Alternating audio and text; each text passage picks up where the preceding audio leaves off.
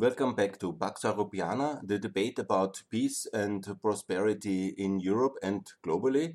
And we are now entering the section number seven about uh, economics and economic reform, a topic very uh, dear to my heart, also professionally, because that's what I do as a profession the last 20 years, uh, discussing economic reform and how to uh, reform transition countries, especially post communist transition countries, in which uh, we have a lot in Europe and in Central and Eastern Europe after the victory in the Cold War. And obviously, that was the big debate uh, how to really uh, create um, political governance conditions uh, to uh, win this confrontation with Russia, to help the countries to develop, to unite Europe, to make it possible that membership is feasible.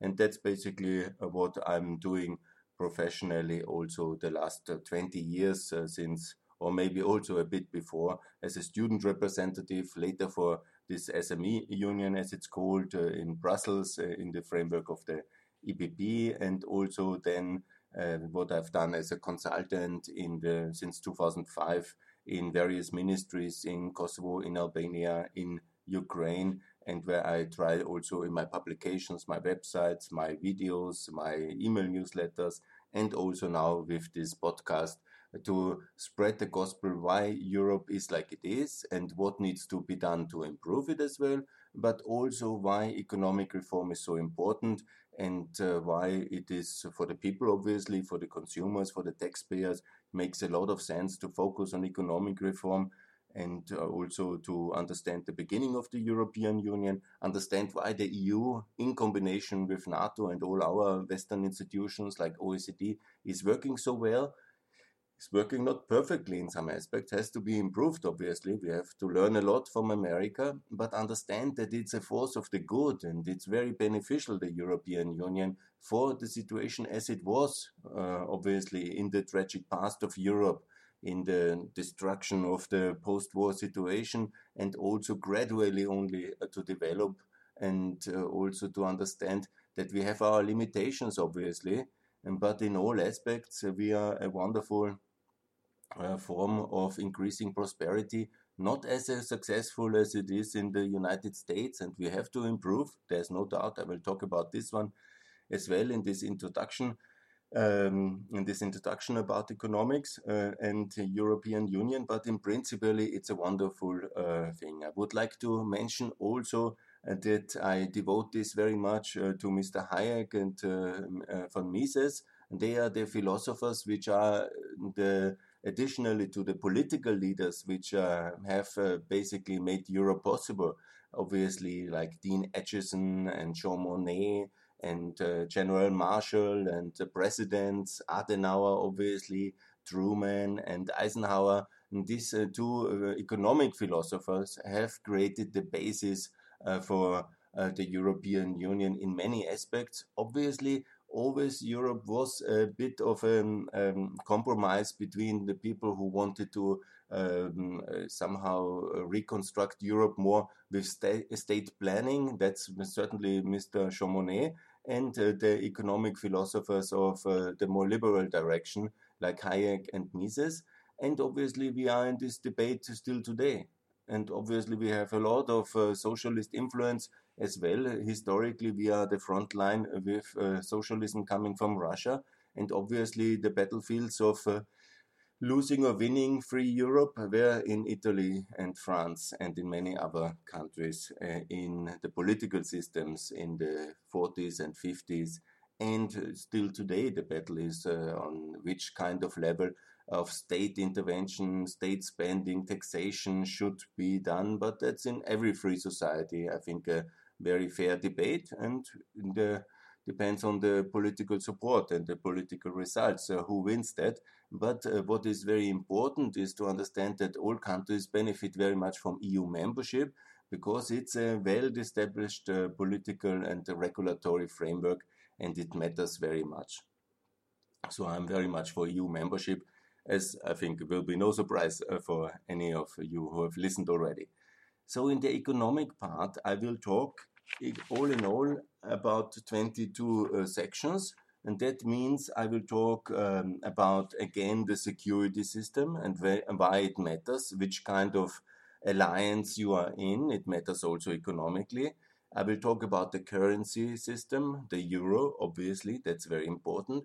I will talk about trade and customs system uh, according to uh, the theory in principle of economic, regional economic integration from free trade areas to customs union to internal markets to monetary union to political unification, where we are at the moment and what steps we have achieved well and what we have to do more. So that I will definitely talk a lot about and also about how it matters, why it matters to have a working regulatory framework, because it's not so easy to invent such a regulatory framework. And there are not so many in the world uh, who are competing with each other. And so that's very important. Then I will talk also about SMEs, small and medium uh, businesses, uh, small companies, basically. Uh, we call them in the EU small and medium enterprises, SME. I will talk a lot about it, so that's an important term that is also keeping me busy uh, the last 20 years because that's the European economic model. Uh, we are not uh, this kind of corporate big supporting the few selected big companies. No, the European economic model is very much based on entrepreneurship, on getting uh, support for small and medium enterprises and make sure they can compete.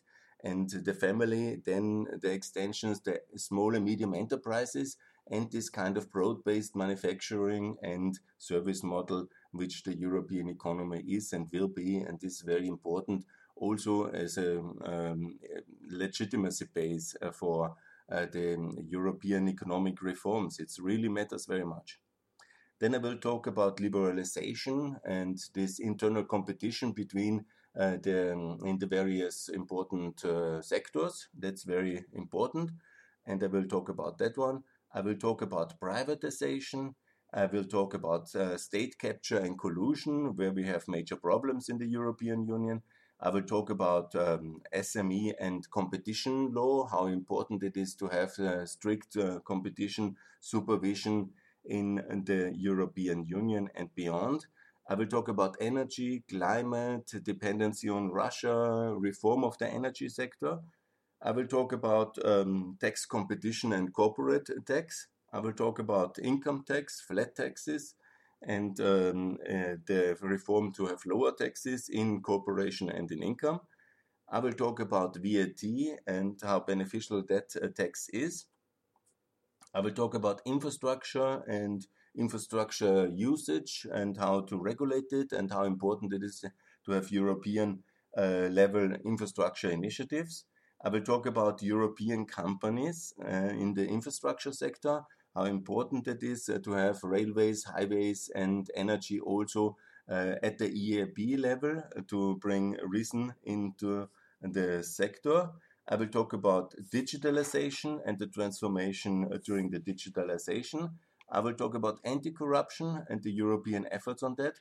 I will talk about public services and public administration reform and what uh, needs to be done and how to reform it. I will talk about the land market and the cadastre system, the mortgage system, and um, the interconnection between all this.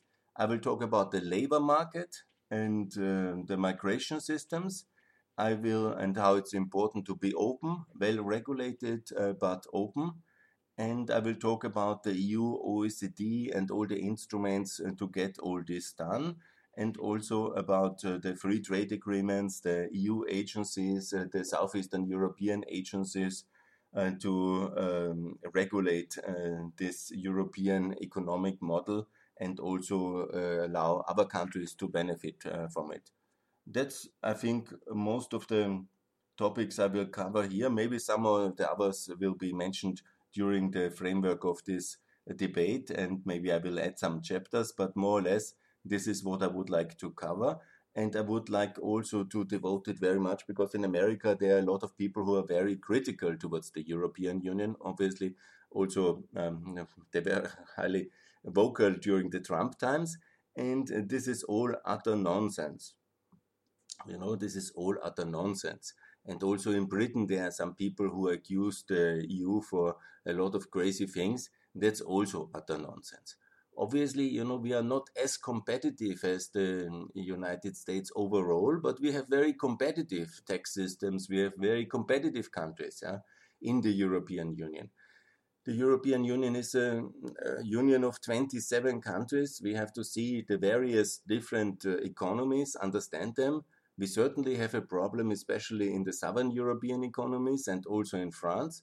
True, that has to be addressed individually, but it's not because of France having high taxes, the whole of the European Union model is not working. Yeah? It's a typical kind of looking at one uh, country only, which uh, the Americans and uh, the British obviously uh, know best, that's France, and then they say that's the European Union. We are not a big France. France has 67 million people, and also there is a lot of differences. And but we are 450 million people in the European Union, and please take us serious. We are very serious. We are not as rich and successful as the United States of America, and we never were. You know, the Amer America was already the richest economy in 1890. Yeah?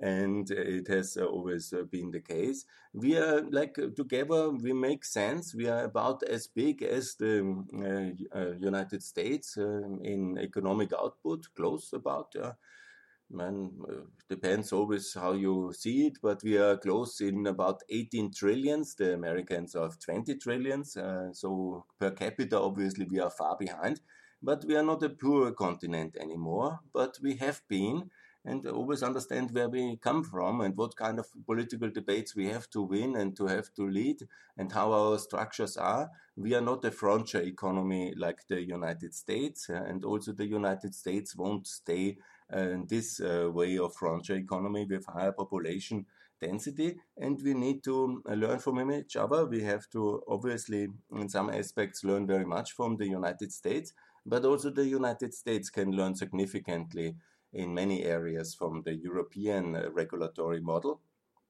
And uh, we have to in a way um, approximate. That's i think very beneficial for the united states and from the european union in many ways, and obviously also the EU to join NATO and to conclude a free trade agreement. You know that already. That's absolutely my strong belief.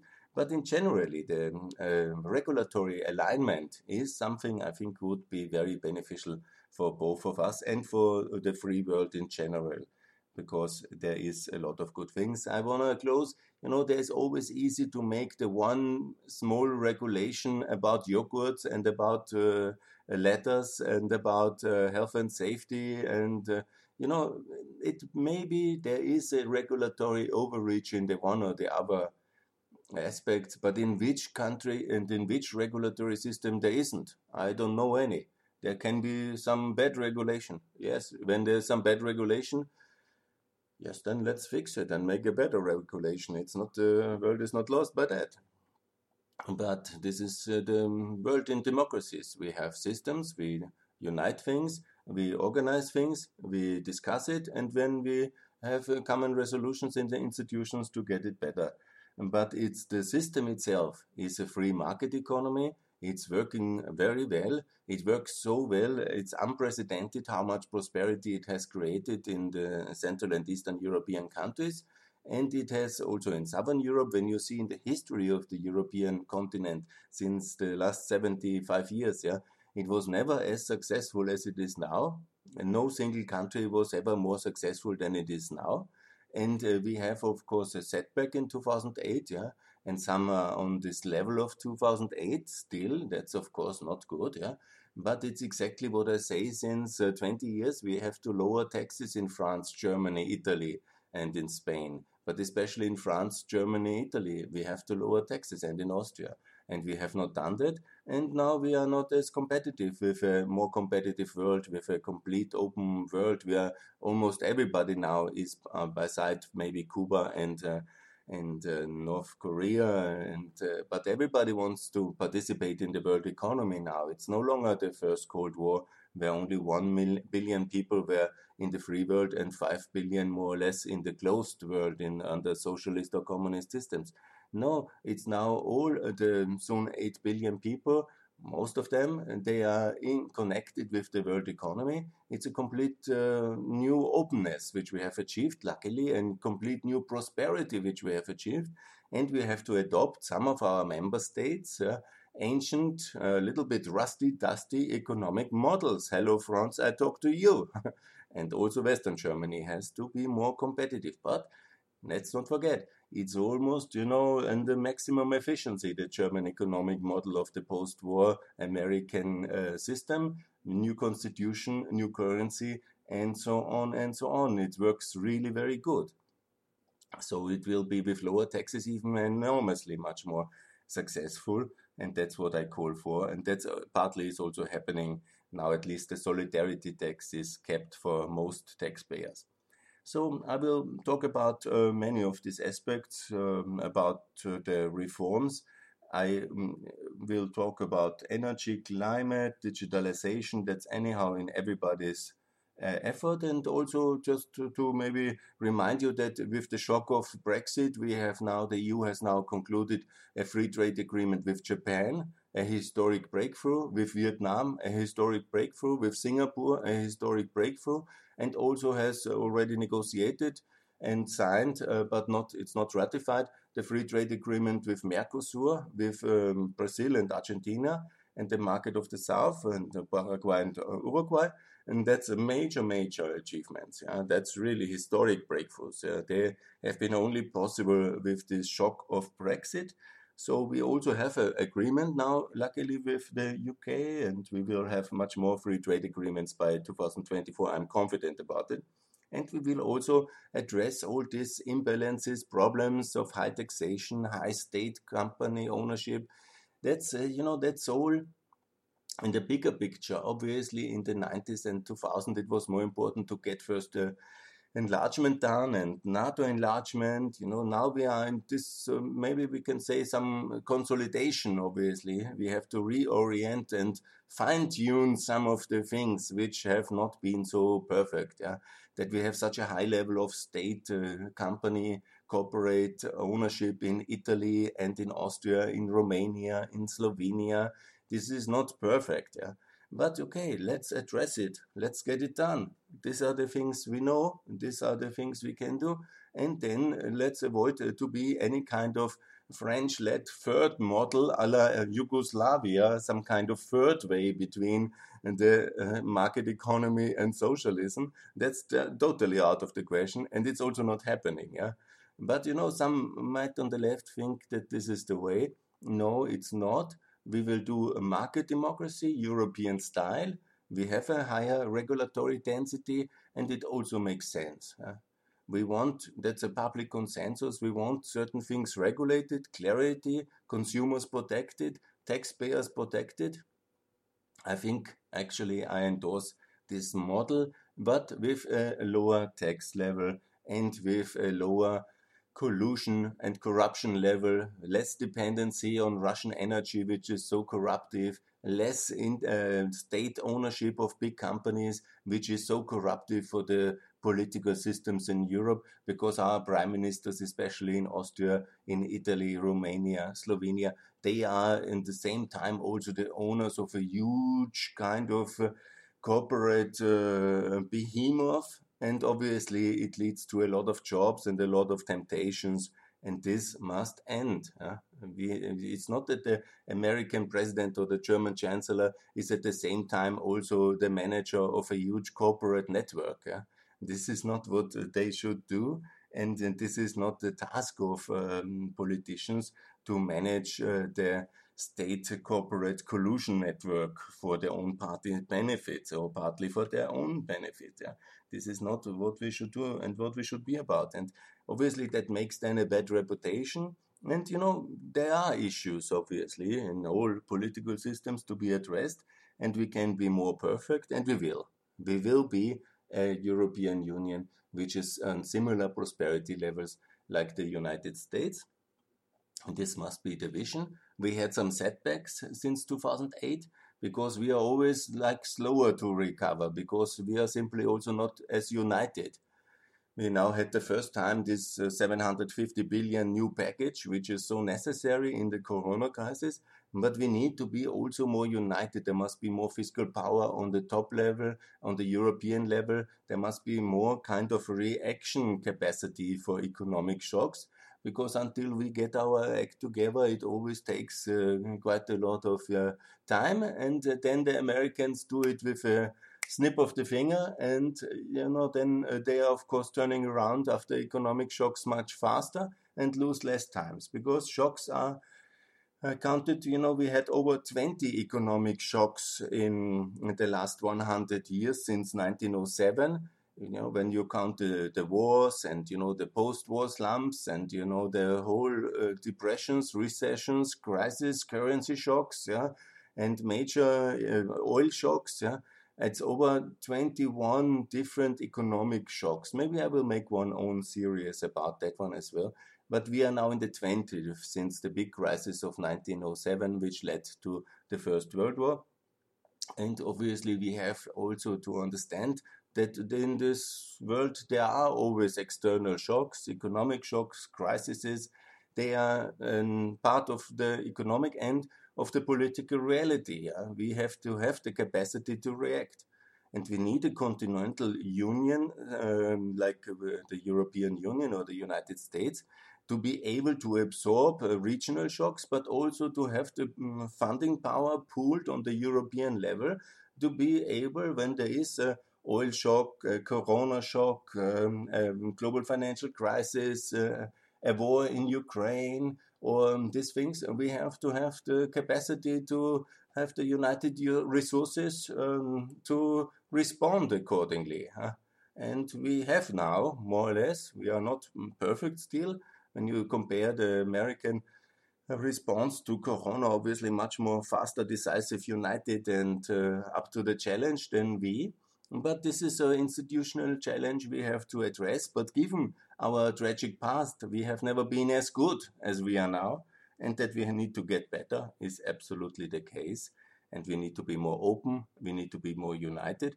But we also have to go in all the specific economic sectors from SMEs, understand what America does better, from taxation, uh, from uh, liberalization uh, to privatization, the energy sector, the tech sector, the state corporate sector, and also the competition sector, the anti-corruption sector, what kind of institutions we need additionally, how can we better regulate a pan-European labor market, a pan-European capital market, a pan-European service market, include Ukraine in all this, uh, make sure that Turkey is uh, so, uh, so, well connected as possible to all these markets, and that this um, prosperity of these 700 million people which live in free Europe outside of Russia are really lifted to the potential output level.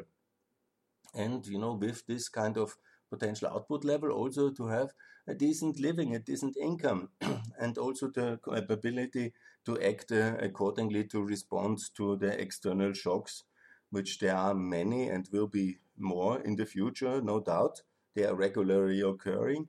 And whatever the next shock will be in 2024 or 2026 or 2029, we have to be ready for that and have the institutional framework which our founding fathers, and there are founding fathers of the European Union, from Schuman to Monnet, from Acheson uh, to, um, to Hayek, uh, to also Mises and to Adenauer and to De Gasperi and also to Truman and to Eisenhower. I like the, it's a mix, you know, we are not just a European founding fathers, which some want to explain us, but we have these great economic philosophers, we have these great American presidents, and we have these European leaders, statesmen, and uh, promoters of European unification, which uh, built these institutions. We have to regularly fine tune them, but we have also to do the economic reform attached to it to make sure that we are a successful contribution to the global economy and open to the world, united in Europe, able to help other regions as well with free trade agreements, with uh, also exporting stability, with all, allowing also refugees in the European Union when it's necessary, when there is a war, a crisis. Yeah? and to be successful together and to manage this next uh, phase of uh, globalization, the next 30 years now until 2050, in an even better way than we have already did uh, last 30 years. The world was at 5.5 billion people. Now it's at 8 billion people. It's 2.5 billion more. It's an enormous success. And it was at 22 trillion in the victory point, and now it's at 86 uh, trillion GDP output. It's almost four times as much as it was in 30 years ago. And we should make sure that we have also four times the GDP in 30 years globally and to be successful. We will be 10 billion people we will hopefully have this four times GDP in uh, 2050. And uh, Europe must make an add contribution by improved economic reform, more institutional unity, by enlargement, and by getting our act together and to try to be as successful as North America is already with and, uh, the help of our North American friends together and also contribute to global peace prosperity by getting our enlargements and institutional reforms done. And I think that's now where I want to close. So, focus on economics. Uh, it's uh, a famous uh, slogan. It's the economy, absolutely. And I would like to uh, call everybody to contribute to economic reforms. See where your country is not perfect now and focus on the reforms of uh, these economic issues I will raise now in this podcast and I will close now the introduction and then I will start with uh, this 20 single uh, podcasts about economic reform in the coming uh, series. Thanks a lot for your attention.